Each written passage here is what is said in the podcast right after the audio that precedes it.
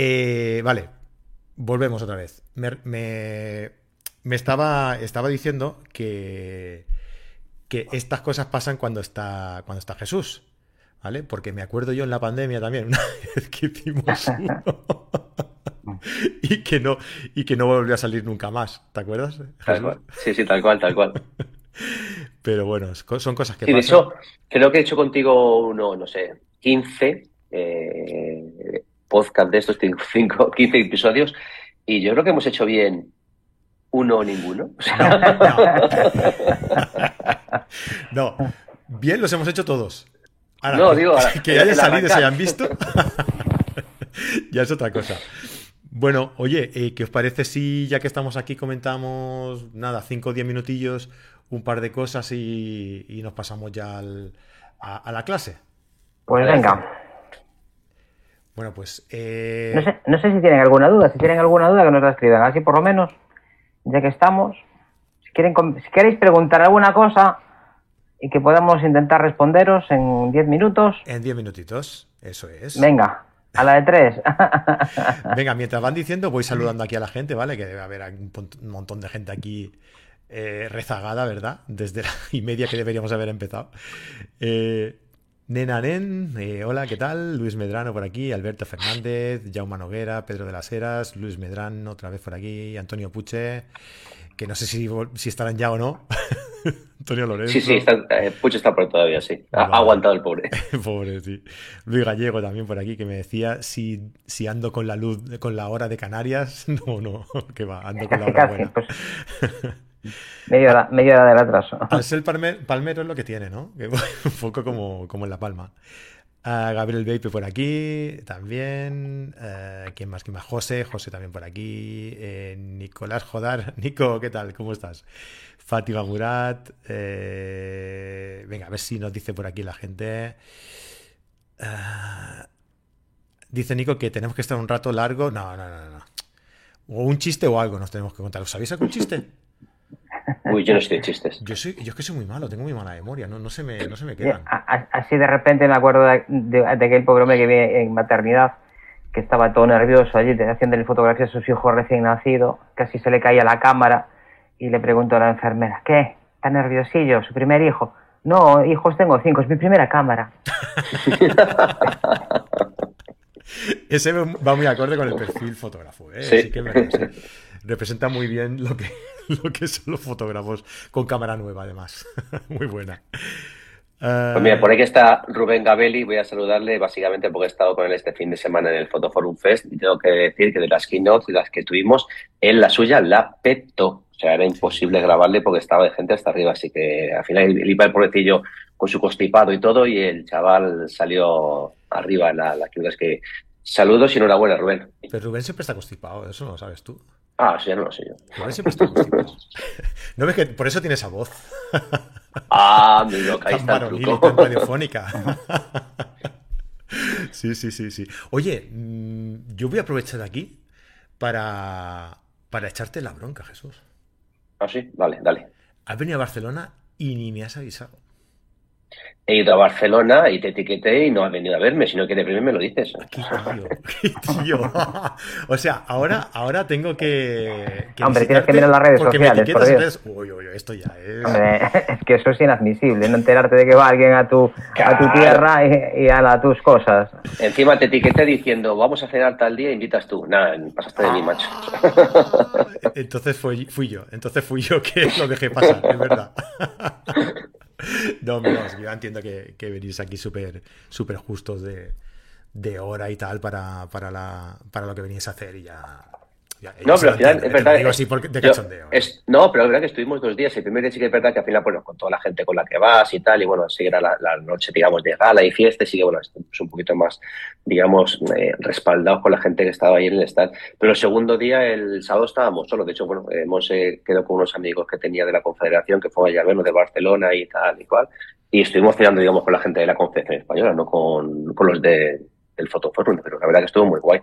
Y yo tengo que decir, mil gracias, Rubén, dice. Eh, y la verdad que digo, de las Keynote que, bueno, las que pudimos ver, porque ya estabas con la gente y tal y cual, o sea, ostras, la de Rubén, tío, es que lo petó. O sea, estaba lo, lo, lo, que estaba, todas las, sillas, pues la gente que cabría, todos los pasillos alrededor. O sea, y ya te digo, o sea, hizo una keynote de verdad, porque Pablo Gil también la hizo muy guapa, pero digamos que fue más, más técnica, no pudo, digamos, hacer, digamos, en directo, y aquí este señor montó sus historias, sus flashes, todos, un par de ejemplos, la gente flipó en colores, estuvo, estuvo muy guapo. Trabajar con Pablo es, es una locura, ¿eh? Ya te lo digo. no, el día que esté por aquí se lo, se en directo, pero es una es súper perfeccionista, pero a más no poder, tío, a más no poder. Ah, cuando estuvo en el Mirrorless Pro, en el pasado noviembre, diciembre, aquí en Barcelona, eh, fuimos a una tienda de, de, ¿Sabes estas tiendas de, de producto top, ¿sabes? De, producto de lujo. Sí. Para, porque la, fruta o la hortaliza que hubiera tenía que ser lo más natural posible, que hubiera mucho verde, que tal, que tuviera formas, que no sé qué. Digo, Sí, yo es que la, es que, no, pude verlo porque justamente, digamos, él hizo su ponencia y después, digamos, iba a la mía y claro, o sea, él, digamos, la ponencia la hizo, digamos, en plan teórica con todas las cuatro cosas y luego se fue al stand de Sony donde montaron allí una, historia con unos pastelitos, que ves tú, súper especiales de no sé dónde, no sé cuánto. Y yo ya no por verles, sino por probar los pastelitos, ¿sabes? Me tocaba mi quino, ¿sabes? Por probarlos, por probarlos. Cuando yo acabé ya, ya no quedaba nada allí, ¿sabes? pero no, no, pude ver lo, lo, que montó Pablo, pero o sea, sé, sé, que de hecho que el stand de Sony, como digo, montó allí otra historia y tal. Pero no, eh, Rubén se la jugó a puerta gallola directamente en el medio de la keynote, empezó a montar historias tal y cual disparando de, de, de Capture One para que la gente lo viera y no, no, estuvo, estuvo, Lo tenemos que traer. ¿Tú, ¿Tú, te crees, tío, que es colaborador eh, de Fotoca desde hace un montón de tiempo y, y no lo hemos traído nunca a Fotoca? Mal. Muy mal, muy mal, muy fatal, muy fatal. Sí, sí. ¿Y, y qué ¿Todo se puede solucionar? Sí, no, no, hombre, eso, eso tiene solución y fácil solución. O sea que ya, ya pronto, Rubén, te toca venir a Fotoca. O sea que... ¿Qué tal? ¿Qué tal el Forum? Brutal, Brutal. Eh, yo, a ver, había ido de pequeñito con mi padre cuando ya son Mag a la, a la gira, ¿no? ¿Sabes? Y claro, yo me acuerdo conmigo, pues hace 20 años conmigo estaba yo con mi padre y tal, y no recordaba tanta gente, tantos están, claro, pre-pandemia, ahora post-pandemia, eh, a tope, súper guay, muchísima gente, muchísimos conocidos, ¿sabes? O sea, fue una locura. Y ya te digo, o sea, yo me lo pasé genial, primero por la cantidad de gente que vimos ahí, como digo, pues, a Vendrell, como digo, a Gabeli, a Pablo Gil, a Eduardo Blanco, o sea, no sé, se me, me a ti todo el de Olympus, eh, a Chomín, no sé, estuvimos con cantidad de gente, como digo, allí. Aparte, bueno, en este caso, ya meto la cuña, que yo iba, digamos, en calidad de, embajador de, de Polares, entonces la gente de Fototécnica Import me llevó a mí, tanto Xavi como Santi, y la verdad que yo digo, yo estuve ahí súper guay, súper bien, llevamos los libros, estuvimos firmando, pero lo que más me gustó, digamos, es ver otra vez el ambiente prepandemia. Están llenos, gente llena, gente hablando en las que de fotografía sin parar, las keynote nuestras, como ellos estaban bien, y luego en la parte de arriba, en el salón grande, tuvimos también conmigo Alex Web, o sea, no sé, me estuvo, como digo, muy, vamos, yo lo, lo, pasé muy bien. Y te esperé para cenar, pero... qué chasco, qué chasco, ¿eh? Pues el. Además, eso, Alex Webb, Michael Kena, una pasada, tío una pasada. Sí, sí, muy bien, muy bien, muy bien. Y digo, o sea, súper super güey. O sea, el, el, ambiente, tío, de verdad, o sea, mm. voy a tocar todo, probar todo. DJ montó, como digo, un sistema Menos los pastelitos. Menos los pastelitos. No, pastelitos no, lo tío, tocar todos. Pero porque lleva con mi keynote justamente, o sea, es más, digo, los jodidos lo han hecho apuesta para que no lo pruebe, porque justamente estaba Pablo, luego no sé qué, empezaba yo, y ya cuando ya acabé y tal, fui para el stand de Sony, allí no quedaba nada, de nada, de nada, ni amiga, macho, o sea. Es que los de Torrejo tenéis fama de que sois muy golosos y acabáis con todo. Claro, claro, claro. Me lo pido. Oye, pues nosotros en, en, en Fotogaya, ya que metéis toda la cuña, voy a meterla yo también. Eh, estamos celebrando la Semana de la Luz. Y la estamos dedicando toda esta semana a, a eventos relacionados con la, con la iluminación. Y, y, hoy, por ejemplo, hemos hablado de, de, de Godox, era el día de, de Godox. Y han venido como unas... Sí, antes atendíamos la lista de, Reyes Godos. Sí, estos son otros, pero sí. Oye, pues, pues los Reyes Godos tienen tirada, ¿eh?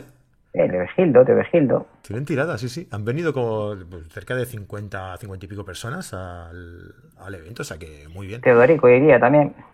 También, también estaba allí, con su capa y su, y su corona, con brillantes, sí, sí. Y, y mañana tenemos a Nan Light, eh, luz continua. el miércoles Ziyun, que han sacado unos, unos accesorios muy chulos, unos puntos de luz eh, G60 y XL100 se llaman. Son unos puntos de luz muy chiquitines, muy chiquitines y con una potencia terrible. Ha cambiado mucho el mundo de la iluminación en unos poquitos años, desde que llegaron los LEDs y mejoraron el CRI. Es impresionante lo que se ha hecho. Sobre todo luz continua. Ha mejorado mucho el tema en luz continua. Y jueves tenemos a, a Toirán y a Paco Rocha con, Profoto. Así que, no sé, todos los que os, interese participar y eso, pues estamos por aquí, por, Barcelona, eh, todos los días dándole caña ahí a, los accesorios de la luz, a focos, a flashes, a, accesorios en general. O sea que estáis invitados todos los que queráis eh, venir. Eh, y además también hacemos descuentos muy interesantes en, en todo lo relacionado con la luz. Así que ahí lo, ahí lo dejo te compras un flash de 5.000 luxes y te llevas 4.000. De regalo. de regalo.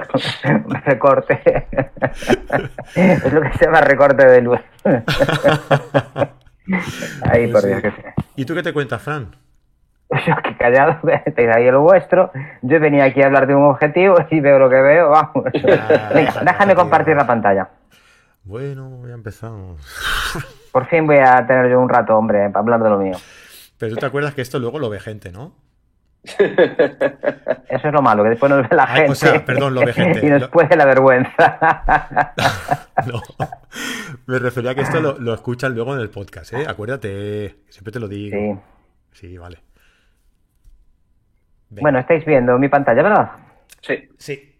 Alto y claro. Bueno, pues os quería hablar de un objetivo que llegó hace poquito y que la verdad que tenemos bastantes olvidados a los de cuatro tercios y que de vez en cuando le sacan algún objetivo que creo que puede ser muy interesante. En este caso es un Laoba, que es un fabricante que últimamente está ganando bastantes adeptos, tiene algunas cosas muy chulas y está sacando una serie de objetivos que son 0D, que son cero distorsión o distorsión cero o sin distorsión, que me gusta más y en este caso, pues es un objetivo que puede ser interesante para, para según qué cosas, porque el gran problema de los sensores pequeños es conseguir angulares gordos que sean fáciles de poner filtros, porque sin poner filtros es fácil.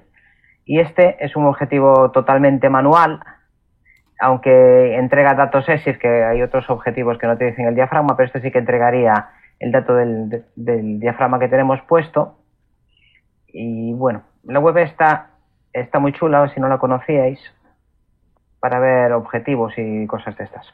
Y aquí estaría lo que os quería enseñar, que es la distorsión que da a este objetivo. Estamos hablando de un 6 milímetros, que en 4 tercios sería un 12, el equivalente a un 12 en full frame, y como veis tiene muy poquita, muy poquita distorsión. Tiene un, un pelín, 1.44 que lo pone aquí abajo en barril, que es lo normal en los angulares, los teleobjetivos tendrían, al contrario, todos los objetivos dan distorsión, lo que pasa es que los teleobjetivos se la perdonamos porque estamos más acostumbrados. Lo que sí pecan todas estas ópticas es en viñeteado. Veis que F2, que es la máxima apertura que tiene, es muy, muy alta. Se corrige bastante bien porque tiene unos perfiles para prácticamente todos todas las plataformas de, de revelado, todos los programas de revelado y el viñeteo hoy en día no es muy complicado de conseguir, lo que sí, eh, si es fotografía nocturna y estas cosas es más complicado porque estás perdiendo información ahí y ya tienes bastante problema con el ruido y si subes, pues en este caso punto y medio a las esquinas, pues ahí vas a tener más sensación de ruido. Aunque bueno, con los problemas que hay también de revelado de inteligencia artificial como el One, pues la verdad que esto cada vez es menos problema. La resolución para este tipo de ópticas es muy buena, la primera marca indica el, centro óptico de la lente y, bueno, las otras el borde y, el extremo. A f2.8 tendríamos la máxima calidad en el centro. Siempre hablamos de que los objetivos dan su punto dulce, su máxima definición a dos diafragmas y, y esto depende, como siempre, depende de que te fijes a veces lo dan a uno por encima y este es un caso un poco descriptivo porque si os fijáis la calidad es más alta en términos absolutos, es más alta a un diafragma por encima del máximo, 2,8, pero está más equilibrada a dos diafragmas por encima del 2,8. O sea que depende de lo que estés buscando. Y a partir de ahí, pues ya empieza a estar más equilibradito. Aquí a, F2 hay una caída muy grande entre el extremo y el centro, pero bueno, un poquito que cierras, la verdad que ya está bastante equilibrado. Donde tiene bastante problemas con las aberraciones cromáticas, que hoy en día también son bastante fáciles de corregir, por, por lo que he visto de él, son bastante nobles. Están ahí unos magentas y se quitan bastante fácil. Y una de las ventajas que tiene este objetivo es que normalmente para conseguir que las luces se conviertan como en estrellitas, que es el aspecto que buscamos, eh, normalmente aquí cerramos a 16. Un star a mí no me gusta de las palabras en inglés. Las estrellitas solares, el efecto de estrella, que antes lo hacíamos con filtros y se puede seguir haciendo. Y vemos que ya prácticamente a 2,8 ya tenemos ese aspecto estrellado, que es una cosa muy, muy rara, ¿verdad, Jesús? A 2,8 sí. A 2,8 yo no conozco muchos objetivos que den estrella. De hecho, conozco dos o tres nada más. Entonces, para fotografía nocturna en iluminación, pues con, farolitas y cosas de estas, la verdad que puede ser eh, una gran ayuda, porque normalmente tenemos que cerrar a 11, 13, 16 para conseguir ese resultado y eso incrementa muchísimo el tiempo de exposición incrementar el tiempo de exposición, tenemos más ruido y podemos hacer menos fotos. Te puedes mover menos veces. Aquí estarían unas cuantas fotos de ejemplo que os las podéis bajar. Y yo no sé por qué no hacen unas fotos un poco decentes para estos estudios, por Dios. Siempre son unas fotos más planas, con ah, buscan un poco las distorsiones, ¿no? Me imagino. Sí, pero puedes buscar la distorsión, pero con una puesta de sol, por Dios. ¿Viste alguna vez una puesta de sol en una prueba de objetivos? Yo nunca, nunca. Siempre van a mediodía. que haya luz en todas partes. Porque esto lo hacen, lo hacen gente muy cómoda. Se levanta tarde. Joder, estos hablan mucho de números, pero de fotos. Y aquí estaría la comparación de tamaños con, creo que con la competencia más directa que tiene. La verdad que es un objetivo muy pequeñito. Y bueno, la verdad que le dan un, un altamente recomendable. Así que si utilizáis este sistema, pues es una opción a, a tener en cuenta si os gustan los angulares extremos o la fotografía nocturna. Muy bien. Que en cuatro tercios la verdad que no hay mucha cosa. Bueno, hay, hay cosas, ¿no? Pero con, con, un 6 no hay mucha, no hay demasiadas cosas.